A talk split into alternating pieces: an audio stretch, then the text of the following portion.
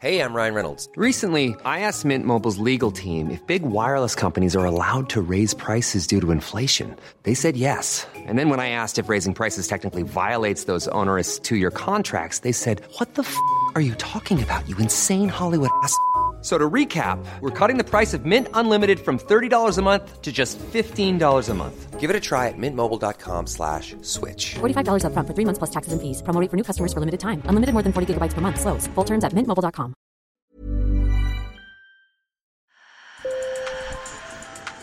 Bonjour. Hello. Hola. Marhaba bikoum. Sur le fil. Le podcast d'actu de l'AFP. Des nouvelles choisies pour vous sur notre fil info.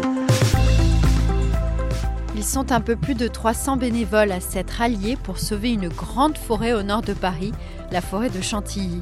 Ces chênes se meurent sous l'effet du réchauffement climatique, alors épaulé par des experts, ce collectif a décidé d'aider la forêt en allant chercher des espèces du sud de la France qui résistent mieux et pourront soutenir les chênes malades. Je vous invite à une balade en forêt tout en fraîcheur avec Théo Mathiolo et Madeleine Pradel. Sur le fil.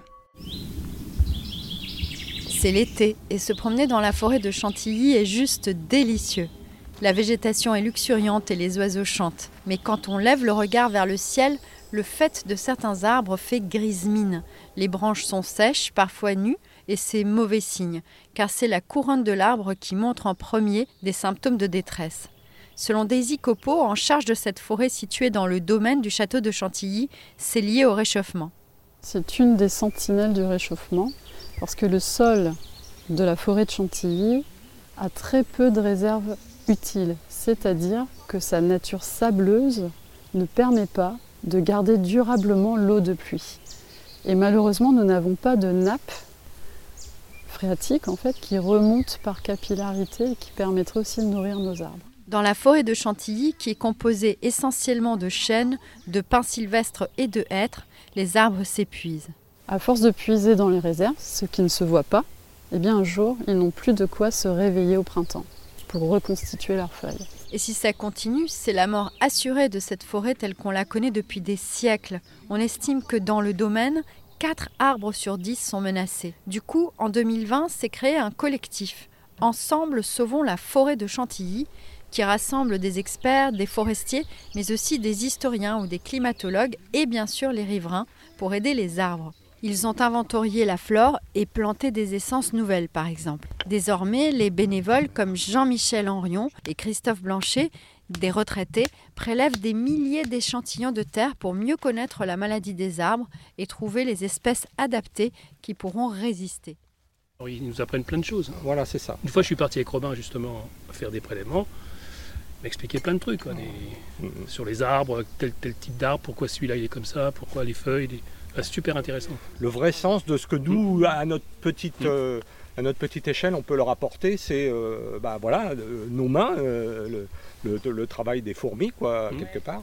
Le collectif coordonné par Jean-Charles Boquet, un ingénieur agronome, teste l'implantation d'autres espèces qui viennent du sud de la France. Le climat actuel de Toulouse, Albi, sera le climat de Chantilly dans une quarantaine d'années. L'idée, c'est de, au lieu d'attendre que la nature s'adapte et remonte progressivement euh, donc à ces conditions chaudes, nous aidons par une sorte de migration assistée à tester donc ces nouvelles euh, essences pour Chantilly. Mais pas question de se débarrasser des vieux arbres. Et L'idée, ce n'est pas de tout remplacer par des nouvelles espèces. Vous voyez ici, on a des petits îlots avec du frêne, euh, du pin, du chêne kermès, du chêne liège, du chêne cécile.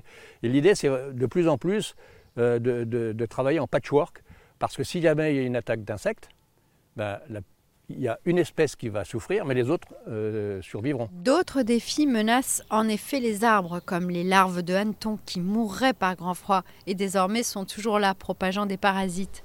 Mais Chantilly est devenu un laboratoire à ciel ouvert de solutions.